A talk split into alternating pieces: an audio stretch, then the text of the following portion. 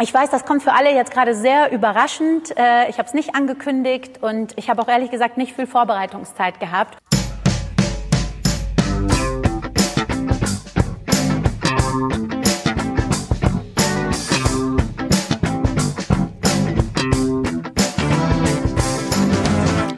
Hallo und herzlich willkommen zu einer neuen Ausgabe der Medienwoche mit mir, Christian Mayer von der Welt und mit Stefan Winterbauer von Media. Guten Morgen.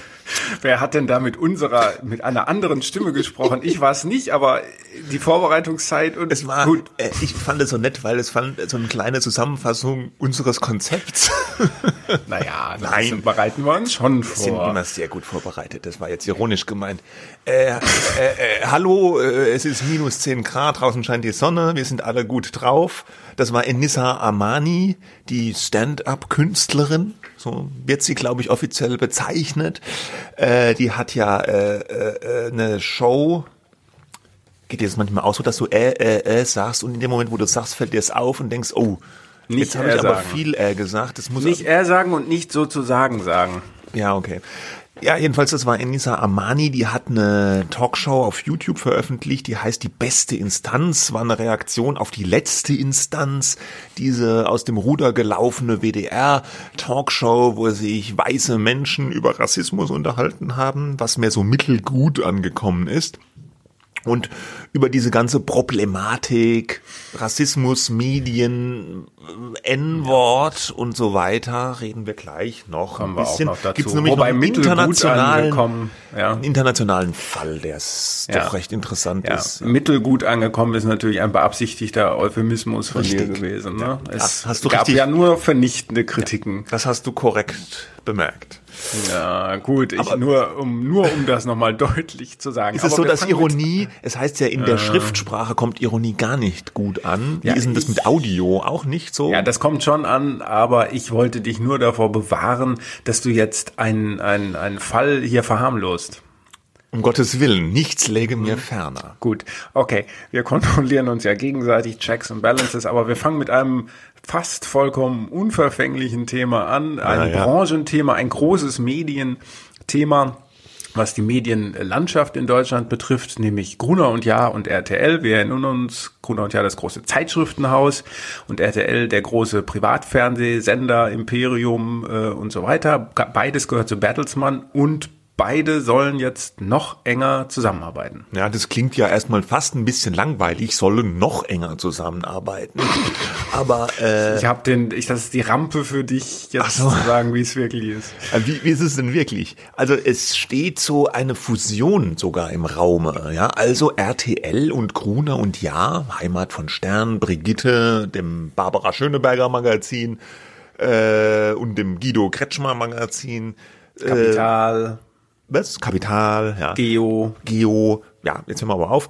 Die werden vielleicht, wahrscheinlich bald eins werden, ja. Also diese Gerüchte gab schon länger, diese Spekulationen. Du hast es gesagt, die gehören beide zu Bertelsmann. Da gibt's schon äh, äh, Manager, die für beide Unternehmen zuständig sind, namentlich Stefan Schäfer, ja, der vorher nur bei Gruner und Jahr war, der jetzt auch bei RTL schon länger eine große Rolle spielt.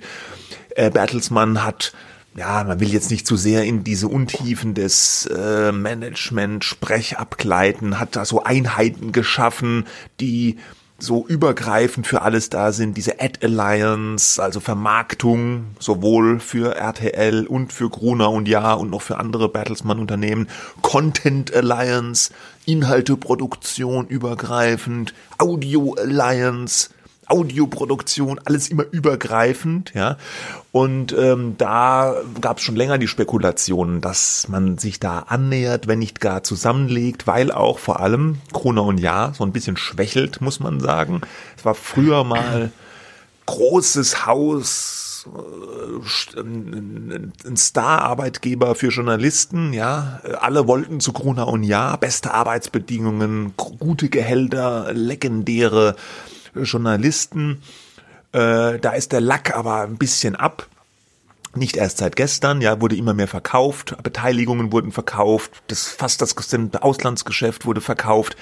Der letzte Rest in Frankreich, der steht gerade zum Verkauf. Also der Verlag hat eine Schrumpfkur hinter sich, die Auflagen mhm. gehen runter, wie auch anderswo, ja. Kann ich mal kurz reingrätschen? Ja, bitte. Ja, ich wollte nur sagen, das ist ja eine zweiseitige Entwicklung. Ne? Gruner war so, wie du gesagt hast, da ist natürlich auch viel Nostalgie dabei, wenn wir darüber sprechen. Das größte Zeitschriftenhaus Europas ja, äh, mit diesen großen Marken. Und dann gibt es eigentlich zwei Entwicklungen. Einmal diejenige, dass Print äh, halt nicht mehr so renditestark ist, wie es das mal war. Ähm, äh, und dass deswegen die Umsätze teilweise zurückgehen und Gruner sich neue Geschäftsfelder erarbeiten muss. Auf der anderen Seite ist es aber auch so, dass irgendwann, äh, schon länger her, vielleicht schon zehn Jahre, wer weiß, Bertelsmann äh, als, als Eigentümer sich überlegt hat, dass man das eben nicht mehr so als das große internationale Zeitschriftenhaus sieht und dass sie das jetzt nicht unbedingt aus Not verkaufen, das ist meine Interpretation jeweils, äh, ihr Auslandsgeschäft, also alles, also die waren ja in China aktiv, Spanien, äh, in ganz Europa ähm, und jetzt eben Frankreich. Äh, Frankreich, äh, Prisma Press hieß das früher, hat, heißt glaube ich Prisma Media oder so. Er ist wahnsinnig renditestark. Ja, es gibt jetzt gar nicht unbedingt die Notwendigkeit zu verkaufen, weil das alles so ganz, ganz übel läuft. Aber sie wollen es, glaube ich, auch loswerden. Und es ist dann äh, so eine zweiseitige Entwicklung. Das wollte ich nur sagen. Ja, ne? Es ja. ist jetzt nicht so eine, so denen geht so schlecht, weil alles so schlimm läuft, sondern die wollen auch offenbar will Bertelsmann-Chef Thomas Rabe, dass das Ding Gruner und Ja kleiner wird, weil er, glaube ich, die Zukunftsaussichten weil, eben skeptisch Weil man da nicht mehr sieht, dass mit Print, mit Magazinen alleine da so viel, so ein Staat zu machen ist. Ne? Genau, Sondern, und deswegen weg mit dem profitablen Kram, ja, der ja auch noch jetzt Geld, viel Geld bekommt, wie Vendy, genau. kauft Prisma und so weiter. Und dann ist das so ein nationales Verlagshaus, das jetzt eben, wenn es dazu kommt, das wahrscheinlich unter dieses Dach von RTL dann kommt. Ne? Ja, weil die halt, die denken so, die Denke ist, man hat diese Marken, diese Persönlichkeitsmarken, die man da aufbaut, Beste Beispiel ist wahrscheinlich, sind wahrscheinlich Guido Maria Kretschmer und Barbara Schöneberger, ja, unvermeidliche RTL-Gesichter, äh, die auch bei Gruner und ja mit Zeitschriften äh, präsent sind, dann vermutlich auch noch einen Podcast bekommen. Barbara Schöneberger hat schon einen Podcast, der läuft aber äh, irgendwo anders, ja. Kann das man macht sie, glaube ich, so selber. Ja, genau. Ist, hätten die wahrscheinlich auch gerne bei sich, ja. Aber wenn jetzt der Kretschmann Podcast macht, wird der wahrscheinlich von der Audio Alliance produziert und von der Ad Alliance vermarktet. Und dann gibt's dann noch das Magazin dazu äh, bei Gruner und Ja. Da wird in dem Magazin auf den Podcast hingewiesen. Vielleicht der Gesprächspartner aus dem Podcast kriegt auch ein Interview im Magazin. Ja.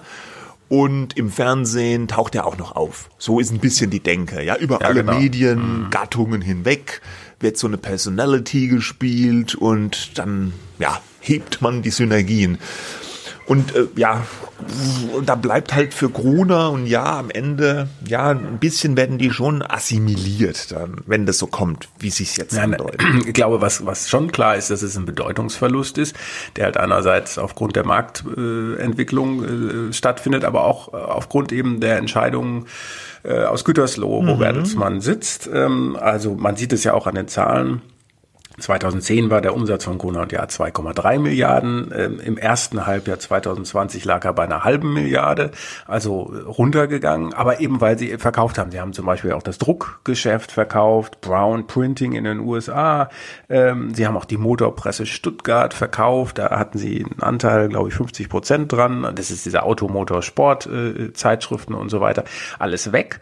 Ja, und dann eben dann offenbar die Konzentration darauf, was können wir zusammen mit RTL machen. Ob das jetzt natürlich so diese gegenseitigen Verweise, die du eben beschrieben hast, der ist bei der Gala ist Frau Ludwig schreibt das Editorial und dann taucht sie bei RTL auf und so. Das journalistisch kann man das machen, so diese gegenseitigen Verweise. Die Frage ist ja am Ende nur, das spart ein bisschen Geld, aber bringt es auch mehr Geld auf der anderen Seite mhm. ein. Ja? ja Werbevermarktung als große Frage. Aber so ja. stellt man sich das ja vor, ne? mit diesem mhm. crossmedialen Dings. Und eine Frage dabei ist noch, was ist denn jetzt eigentlich mit dem Stern? Die mhm. Gruner und Ja Vorzeigemarke, die steht ja noch mehr unter Druck, weil der Stern passt da natürlich nicht so richtig rein in dieses Guido Maria Kretschmer, Frauke Ludowig, Barbara Schöneberger Konzept, ja. Gut, es gibt natürlich Stern TV, auch auf RTL, klar, eingefahrenes Fernsehmagazin. Aber äh, der Stern war ja immer diese, diese, diese Wundertüte von früher her, so eine Art gedrucktes Privatfernsehen.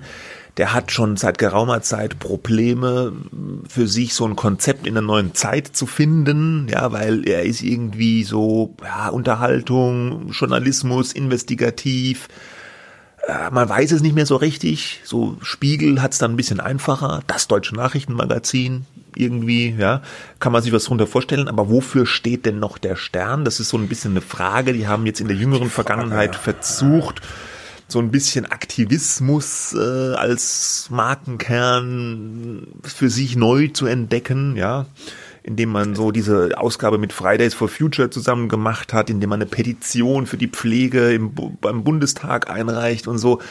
Auflagenmäßig zündete das alles nicht so recht, ja. Und dann gab es ja auch noch diese Geschichte, dass die jetzt auch noch die, die, die Politik- und Wirtschaftsredaktion vom Stern aus Hamburg abziehen, nach Berlin da zusammenlegen mit der Kapitalredaktion, was für Unruhe da gesorgt hat. Und wenn man weiter in die Zukunft denkt, in, in Berlin baut RTL äh, ja eine große äh, Redaktion auf oder hat groß, große, aber im Verhältnis zu dem, was vorher große ja. RTL-Redaktion. Ja. Äh, Ach so, ja, die RTL, Entschuldigung, ja. Ja, also der, wo sie, wo sie NTV, mhm. die, die, die, die, die, den Nachrichtensender NTV.de, ja, RTL.de und alles so unter ein Dach machen, äh, bringen, ja. Mhm. Äh, und da äh, ist perspektivisch, äh, sitzt es dann alles in Berlin, schon Politik und Wirtschaft vom Stern und man hat hier diese neue äh, äh, Nachrichtenredaktion, RTL News oder so heißt die. Und dann kann man sich natürlich auch vorstellen, dass irgendwann die vielleicht eine riesen Inhalte-Redaktion haben, eine Gemeinschaftsredaktion, wo sie Inhalte, Politikinhalte, Wirtschaftsinhalte, Kulturinhalte, was auch immer, spielen die daraus auf verschiedene Medien und dann würde der Stern ja vielleicht noch mehr leiden, wenn es so käme. Ja dass man praktisch ja. so die die eigene diese Redaktion dieses äh, diese DNA die Zeitschrift hat so eine eigene so einen eigenen Charakter irgendwie so von früher her kennt man das ja ne und man hat ja, immer gesagt, also, das ist so wichtig, mh. dass so eine eigene Redaktion mh. da ist, die ja, so eine Stimmung ja, hat und so. Ne? Aber ja, Gemeinschaftsredaktionen gibt's ja jetzt schon, schon länger. Wir haben auch schon das eine oder andere Mal darüber gesprochen. Im besten Falle äh, können in einer Gemeinschaftsredaktion Leute mehr Sachen machen, weil sie dann Sachen, Dinge zusammentun können, recherchieren, was weiß ich, alles Mögliche. Äh, Im schlechtesten Fall funktioniert's nicht so gut, weil die Marken selber verwässert werden und keiner mehr eigentlich so genau weiß, was der andere tut und wofür man eigentlich steht und wofür schreibe ich jetzt gerade oder bin ich schon im Fernsehen und so weiter. Aber das ist natürlich diese Konvergenz der Medien, dass da Print, alte Printinhalte, neue Digitalinhalte und dann eben noch das Fernsehen linear und nonlinear zusammenfließt und zusammenfließen soll. Das kann man als Strategie eben auch aus Gütersloh gesteuert äh, verstehen. Der Thomas Rabe ist ja nicht nur Vorstandsvorsitzender von Bertelsmann, sondern auch Chef von der RTL Group. Ja, als sie den letzten Chef verabschiedet haben, äh, hat er halt einfach die, die Geschäfte selbst übernommen. Das sicherlich auch schon in dem Bewusstsein, äh, was er eigentlich vorhat. Das, also ich bin sicher, Thomas Rabe weiß das schon seit einigen Jahren, was er mit Corona und Jahr vor äh, hat. Ja, auch diese Content Alliance, von der du sprichst, das ist ja so ein bisschen wie so ein Überbrückungsangebot an Gruner und ja, jetzt dürft ihr da mal beim Fernsehen und jetzt bringen alle mal ihre Ideen ein und am Ende machen wir was Schönes zusammen und dann ist das auch nicht so schlimm, dass dann eigentlich RTL der sozusagen die tonangebende Partie beim Ganzen ist und Gruner sozusagen das angeschlossene Druckhaus oder was, was ich für ein Haus. Äh, McKinsey ist ja jetzt auch noch drin, also die sollen reingehen äh, in Gruner und Jahr, sich das genau anschauen, äh, was die da genau machen. Ähm, äh, weiß man nicht. Bei der Kollegin Ulrike Simon in Horizont hieß es den Unternehmenswert berechnen. Mhm. damit man es dann nachher ein Angebot an RTL so. machen kann, an die äh, Aktionäre Übernahmeangebot, ne? Ja, ja. genau, weil RTL Bertelsmann nicht zu 100 Prozent gehört. Wie auch immer, wenn Unternehmensberatungen im Spiel sind, jetzt meistens nicht lustig. Ähm, das ist eine Plattitüde, aber ist ja, ja auch so.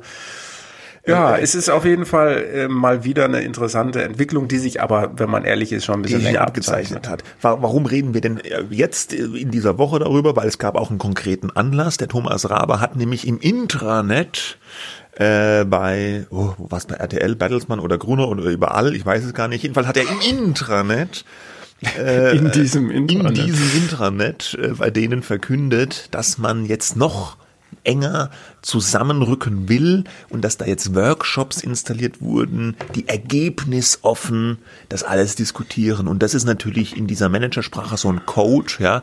Diese ganze Fusionsgerüchte, die gab es schon. Und wenn da jetzt sowas steht wie ergebnisoffen und ohne Denkverbote, ja, das sind schon so Winke mit dem Zaunpfahl dass vermutlich diese Fusionssache dann schon irgendwann kommen wird. Ja, und das hat für ein Aufsehen in der Branche gesorgt. Deswegen reden wir da jetzt. Ja, drüber. genau. Das nochmal so nachgereicht. Ja, genau. Warum reden wir da eigentlich drüber? Ja, ja. ja. Gut, so ist es. So? Das war's, glaube ich. Das war's. Apropos Sparen und Zusammenlegen und so weiter. Äh, Nachricht diese Woche, äh, dass beim Fokus, ja, es gibt ihn noch, das Magazin aus dem Hause Burda, das Kulturressort ja, platt gemacht wird, heißt, hieß es. Das ist platt gemacht, ist auch so eine Formulierung, Medien- oder Wirtschaftsjournalisten oder wird sonst. Platt wie. gemacht. Ja. Auf jeden Fall, die lösen das, das Ressort auf. Ich glaube, Kultur und Leben heißt, hieß mhm. das Ding. Mhm. Neun Redakteure sind betroffen ja, der Fokus hat halt auch schon einen gewissen Bedeutungs- und Auflagen und alles Verlust hinter sich. Ne? Und es ist wahrscheinlich eine reine Sparmaßnahme.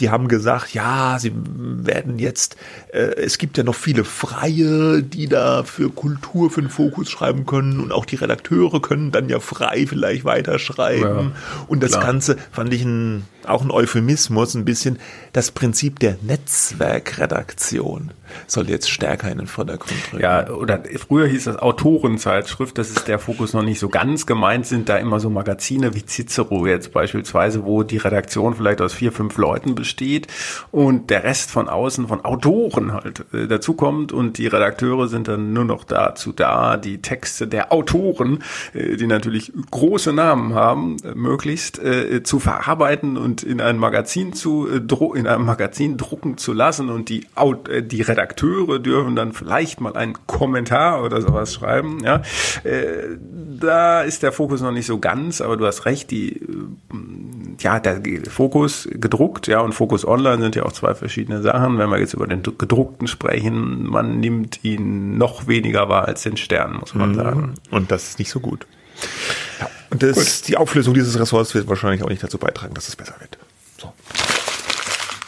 Ja, und wir bleiben beim im Hause Brudder, denn der Fokus gehört ja zu Hubert Burda Media und Hubert Burda Media beziehungsweise eine Tochtergesellschaft, eine Tochterunternehmen. Doktor äh, DE GmbH. GmbH. Ja. Genau, die hat diese Woche, in dieser Woche einen doch recht spektakulären Erfolg erzielt, nämlich einmal gegen äh, den Bund, also die Bundesrepublik Deutschland und einmal gegen Google. Ja. Ähm, Hintergrund, ja, hat man nicht alle Tage, das war von dem Landgericht München. Das kann natürlich auch sein, dass es noch weitergeht, aber in, es geht darum, dass das Gesundheitsministerium und Google, wir sprachen schon vor ein paar Wochen darüber, glaube ich im vergangenen Jahr, ja, ja. Ähm, eine Kooperation Kooperation haben, nämlich dass wenn du jetzt im Internet irgendeine Krankheit googelst, ja, Hexenschuss, Heuschnupfen, was weiß ich, Reizdarm, ähm, äh, Hautkrebs, you name it, you name it ja. äh, erscheint dann auf der Google-Seite, äh, auf dieser Ergebnisseite, dann äh, es gibt die normalen Ergebnisse, die so runterlaufen und auf der rechten Seite ganz oben erscheint dann so ein Kästchen oder ist bis gestern oder so ein Kästchen erschienen, in dem dann diese Krankheit kurz erklärt wird, was das ist, was das Krankheitsbild ist, die Symptome, was man dagegen tun kann. So eine Art Kurzinformation. Und wenn man dann da draufgeklickt hat, ist man auf eine Seite des Bundesgesundheitsministeriums gekommen, die sich Nationales Gesundheitsportal nennt. Gesund.bund www.de. Ja. Einfach mal reinschauen. Nein. Und, und äh, dagegen, äh, diese Kooperation ist am 10. Äh, November vergangenen Jahres verkündet worden von Jens Spahn, dem unserem Gesundheitsminister, und Philipp Justus, einem Top Google Manager, ja. Google Manager. Und da liefen schon die Verbände, die Verlegerverbände Sturm, denn äh, diese Pri die sagen halt, da werden Inhalte priorisiert. Ne? Dadurch, dass dann halt der Inhalt von diesem Gesundheitsportal in so einem Kasten, Knowledge Panel genannt, äh, rechts erscheint, lenkt das dann, dann werden alle Nutzer sagen, oh ja, da habe ich es ja gleich und dann sind ihnen die Suchergebnisse die normalen Suchergebnisse von NetDoktor, Apothekenumschau und anderen irgendwelchen Spezialportalen im Internet, die da ja mit Geld verdienen wollen, weil sie da Werbung drauf haben, sind ihnen dann eigentlich egal. Und dann gehen alle nur noch auf Spahns Gesundheitsportal. Und Spahn hat selber auch gesagt, wer Gesundheit googelt, der soll auf unser nationales Gesundheitsportal gehen oder kommen, geleitet werden. Und da ist so eine Zusammenarbeit mit Google natürlich äh, willkommene Gelegenheit. Und dagegen sind die Verleger jetzt vorgegangen. Insbesondere, weil sie sagen eben, wir werden da diskriminiert, benachteiligt, also benachteiligt, marktwirtschaftliche Verzerrung des, des Wettbewerbs.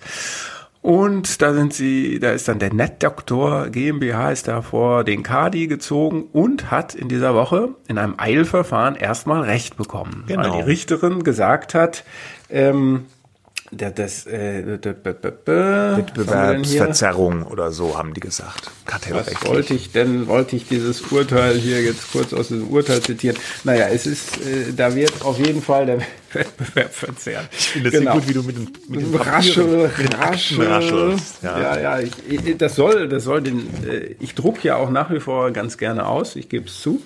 Äh, ist auch, glaube ich, gar nichts dagegen zu sagen. Ist nichts dagegen äh, Ich überschränke. So, ich sage jetzt, das Bundesgesundheitsministerium hat das ähm, Gericht gesagt, ist mit Google eine Vereinbarung eingegangen, die eine Beschränkung des Wettbewerbs auf dem Markt für Gesundheitsportale bewirkt. Ja, und die NetDoktor-Leute hätten schon ganz eindrücklich dem Gericht belegen können, dass sie schon an Aufmerksamkeit verloren haben und ihnen zufolge dieser gesunkenen Aufmerksamkeit auch Einbußen bei den Werbeumsätzen. Mhm. So. Neben und deswegen darf es diese Kästen jetzt erstmal nicht mehr geben. Ja, neben den NetDoktoren hat, hat auch der Wort- und Bildverlag geklagt, sei vielleicht der Vollständigkeit halber noch äh, erwähnt, die bringen die Apothekenumschau heraus. Diese Klage ist allerdings noch nicht entschieden, aber äh, Witze vermutlich dann auch bald noch. Ist natürlich ja. eine interessante Sache, ja. Man kennt diese Infokästen auch, wenn du nach einem Schauspieler oder so googelst, dann kommt dann häufig so ein Kasten, wo, wo, wo der Wikipedia-Eintrag bei, bei Google so hervorgehoben äh, da erscheint. Ähm, was halten wir davon? Ich kann das nachvollziehen, dass das, also dass es die Verlage A nervt, ja, und B, dass das Gericht auch so entschieden hat, weil ja. Wenn ausgerechnet jetzt die Regierung, ich meine, die Plattformen, die sind eh ein bisschen im Verschiss gerade, wenn ich das so salopp formulieren darf. Also sie stehen unter Kritik, ja, sagen wir mal so, marktbeherrschende Stellung und diese ganzen Hate Speech Sachen, das hat jetzt damit nichts zu tun, aber bei Google vor allem die Sache mit der Werbung, dass sie so viel Werbung im Internet abziehen und die Medien haben es wirklich schwer dagegen und dass die dann auch noch die Regierung hergeht und auf der einen Seite darüber rede, dass sie Millionen loseisen, um irgendwie äh, äh, die die Medien zu fördern, die die Pressemedien, ja, weil es denen schlecht geht und auf der anderen Seite dann aber ausgerechnet mit Google solche Kooperationen eingehen, das ja, weiß ich nicht, das ist wirklich schwer nachzuvollziehen. Ja, also äh, die argumentieren ja, und das macht Google auch. Ich bin mir ziemlich sicher, dass Google in die Berufung gehen wird bei beim Gesundheitsministerium, weiß nicht, aber die prüfen das jetzt erstmal. Die sagen ja, wir stellen hier, wir machen ja was Gutes, ja, wir stellen ja ganz wichtige, seriöse, werbefreie Informationen den Leuten zur Verfügung und das ist doch im Interesse der Nutzer. Das ist so ungefähr ja, gut, Ding, ja. Das ist ja eine, pff, ja. Da kannst ja. du dann auch sagen, ja, wir, wir, wir stellen ja, wir machen ja schon alles. Da kannst du auch sagen, ja, ARD und ZDF die tun ja auch schon die ganzen Nachrichten zur Verfügung ja, stellen. Genau. Da brauche ich die Privatmedien auch das, nicht. Mehr. Das ist der Punkt. Das insinuiert ja äh, so ein bisschen nebenbei. Äh, ja, die anderen sind nicht ganz so seriös wie das, was ja, wir ja. da machen. Ne? Und so, die wollen und, ja aber mhm. eigentlich gegen so Fake News äh, auf Plattformen vorgehen nach dem Motto gerade bei Corona, dass die Leute sich seriös informieren. Aber da zielen sie natürlich auf die Fake News und treffen aber die ja auch seriösen Privatmedien gleich mit. Ne? Ja, und es gab eine kleine Anfrage der FDP-Bundestagsfraktion, deren Antworten ich hier vorliegen habe.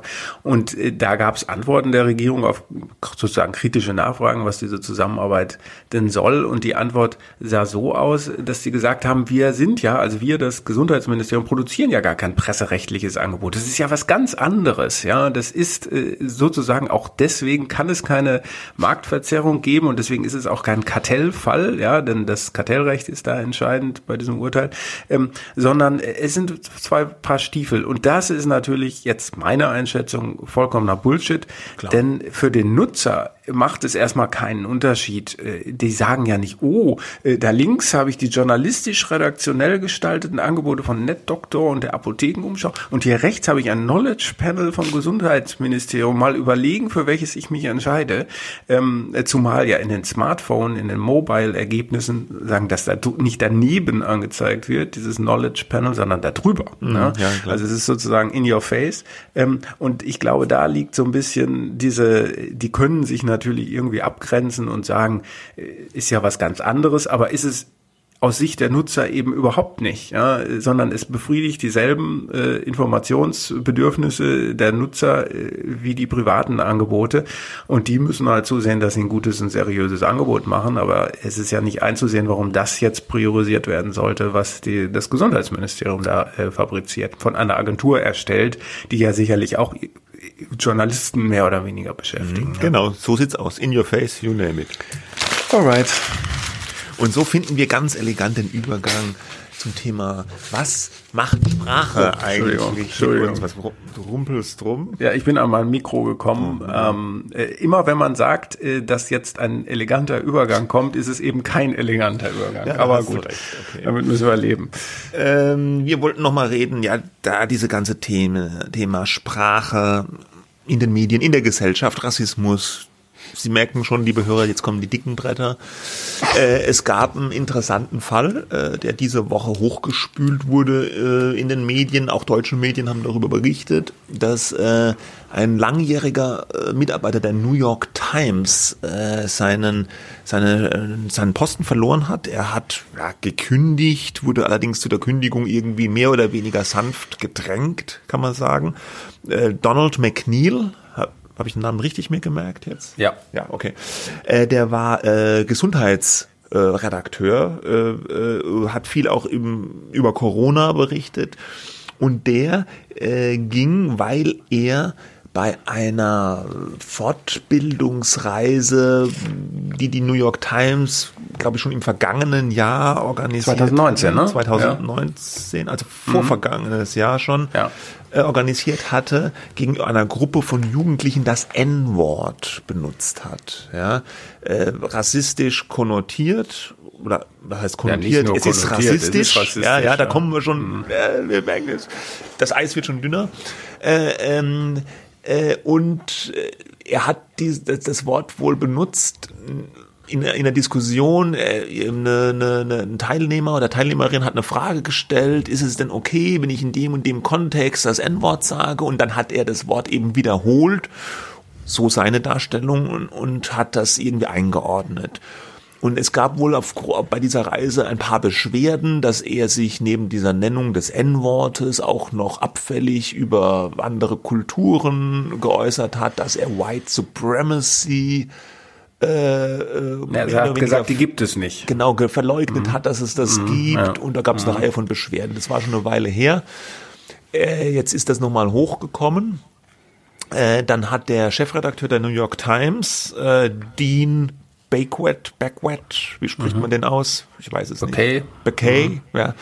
Äh, der hat dann so nach dem Motto so ein bisschen ein Du-Du-Du gesagt, ja, das ist alles äh, nicht, nicht in Ordnung, dass er dieses N-Wort gesagt hat, aber er hat den Eindruck, dass er das nicht, äh, ja, ich sag mal, so gemeint hat, äh, dass er das in einem Kontext gesagt hat, um da was zu erklären, ja, mhm. dass er mit ihm geredet hat und jetzt ist auch alles wieder gut. Dann gab's Intention aber, ist das wichtige Wort hier in diesem ja, Fall. Ne? Genau. Ne? But ja. er, er sagte damals, but it did not appear to me that his intentions were hateful or malicious. Also es ja. sah nicht so aus, als wenn seine Intentionen irgendwie hasserfüllt oder bösartig gewesen mhm. seien. Sondern dass ja. er das eben nur in diesem erklärenden Kontext gesagt habe. Dann gab es jetzt aber eine, eine, ja, was war das, ein offener Brief, eine Petition von irgendwie 150 Mitarbeitern der New York Times, äh, die praktisch gesagt haben, nein, das reicht nicht, dass man den Mitarbeiter hier einfach nur verwarnt. Äh, allein die Nennung des N-Wortes durch einen Mitarbeiter der New York Times ist ein schwerwiegender äh, Fall ja, von Rassismus. Ähm, da müssen noch andere Maßnahmen her. Wir müssen da irgendwas machen. Wir können als Plattform nicht es dulden, dass das so ein Wort hier bei uns äh, von einem Mitarbeiter benannt wird. Und dann hat der Chefredakteur nochmal umgeschwenkt und hat nochmal gesagt, äh, es gehe nicht eben um die Intention, sondern allein nur die Nennung des Wortes sei schon, ja, was schlimm, ne? Und daraufhin hat, äh, hat, dann der McNeil äh, mhm. gekündigt. Ja. Beziehungsweise ja, er wurde genau. dann, ihm wurde wahrscheinlich nahegelegt, zu kündigen, sich, kann man sich sagen. zu verabschieden. Der 67 übrigens hat 45 Jahre für die äh, New York Times gearbeitet. Er selber hatte sich dann nochmal entschuldigt, ja. Ähm, und er nennt es so Racial Slur, äh, den er benutzt habe, eine so eine rassistische Beschimpfung. Ähm, ähm, in asking the question, I used the slur itself. Also er sagt, er hat es quasi im Grunde nur die Frage, die ihm gestellt wurde, paraphrasiert, aber eben mit diesem Wort. Und äh, der Chefredakteur Backwood hat dann, wie du eben schon gesagt hattest, hat dann auch, seinem auch Schwarzer mhm. ist, ne? Mhm, ja. Richtig. Ähm, kam, glaube ich, von der Los Angeles Times, also auch äh, ein sehr, sehr erfahrener, ähm, hochdekorierter Chefredakteur. Und äh, der hatte dann sozusagen sein, sein ursprüngliches Urteil, wie du sagst, wiederholt. Und ich glaube, wichtig ist, sein, ein Zitat zu nennen, was er dann gesagt hat. We do not tolerate racist language regardless of intent. Und dieses regardless of intent hat dann wiederum für große Aufregung gesorgt, weil das bedeuten würde, man kann in keinem Bericht mehr überhaupt ein rassistisches äh, oder eine, Beschimpf eine rassistische Beleidigung, Beschimpfung oder was auch immer äh, benutzen, weil allein das Wort als solches, regardless of intent, dazu führt, äh, dass eben so rassistische Vorurteile und so weiter, Diskriminierung sich, sich fortsetzen. Man darf das gar nicht mehr in den Mund nehmen.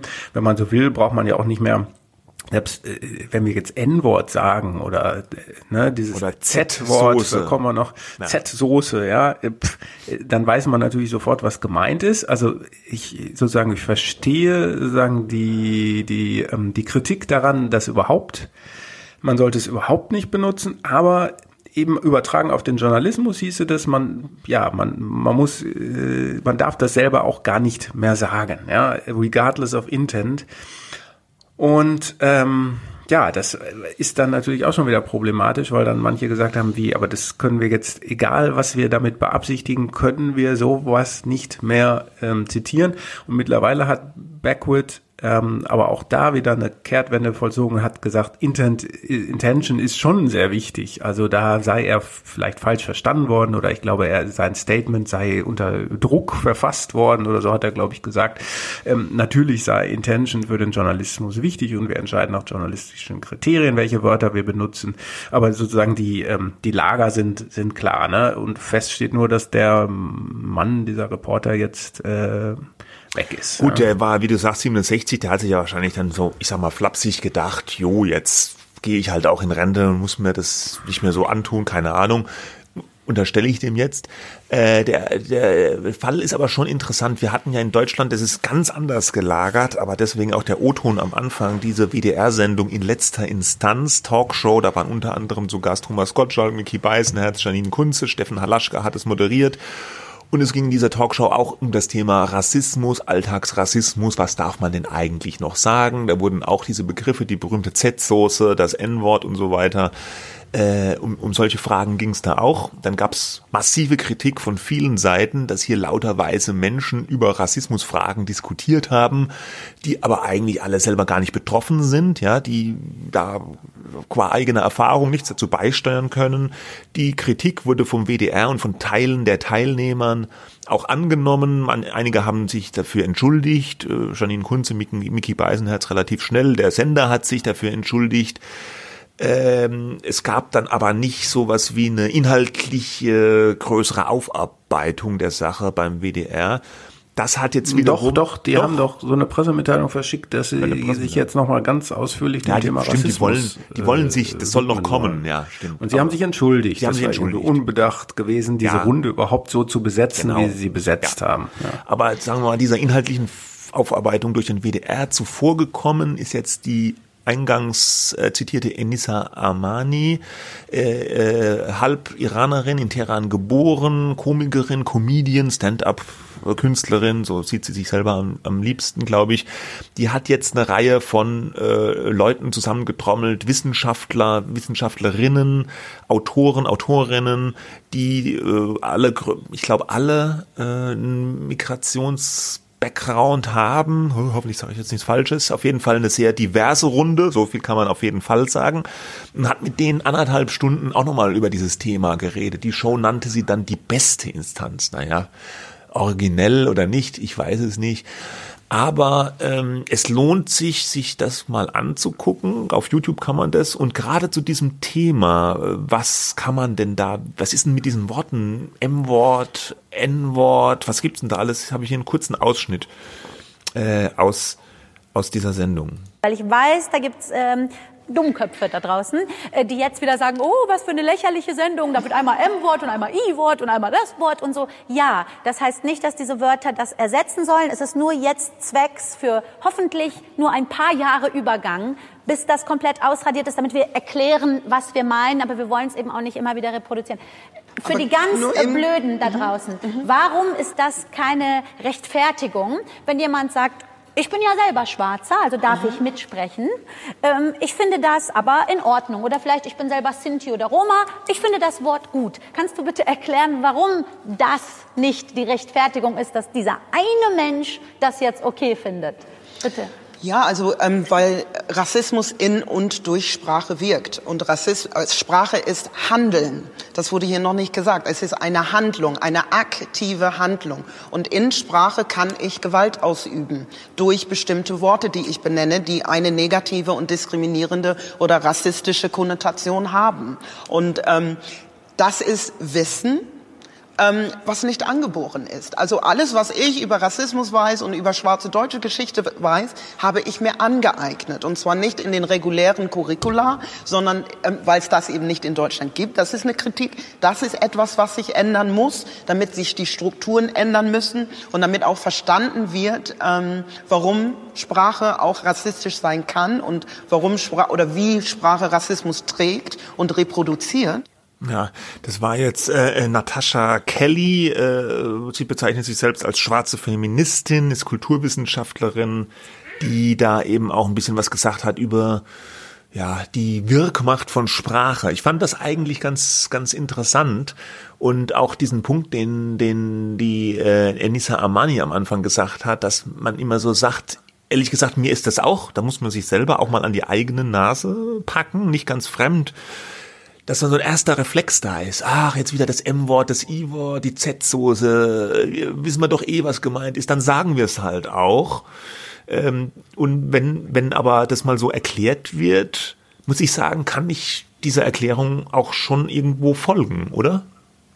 Ja, äh, ich glaube, ganz wichtig ist diese Diskussion zu führen, ohne jetzt gleich schon die alten Vorurteile von beiden Seiten zu wiederholen. Ne? Man muss sich das genau anhören. Diese Erklärungen sind, glaube ich, wichtig und dann kann jeder für sich nachdenken, findet er das sinnvoll oder nicht. Was halt immer schlecht ankommt, ist, wenn so absichtlich oder vielleicht gar nicht intendiert so gesagt wird, ihr könnt da nicht mitreden, ihr weißen ähm, Männer sind es ja meistens äh, auch, ja, und ähm, den, den Diskurs können ja auch eh nur diejenigen äh, führen, die diskriminiert werden ähm, und zu Minderheiten gehören.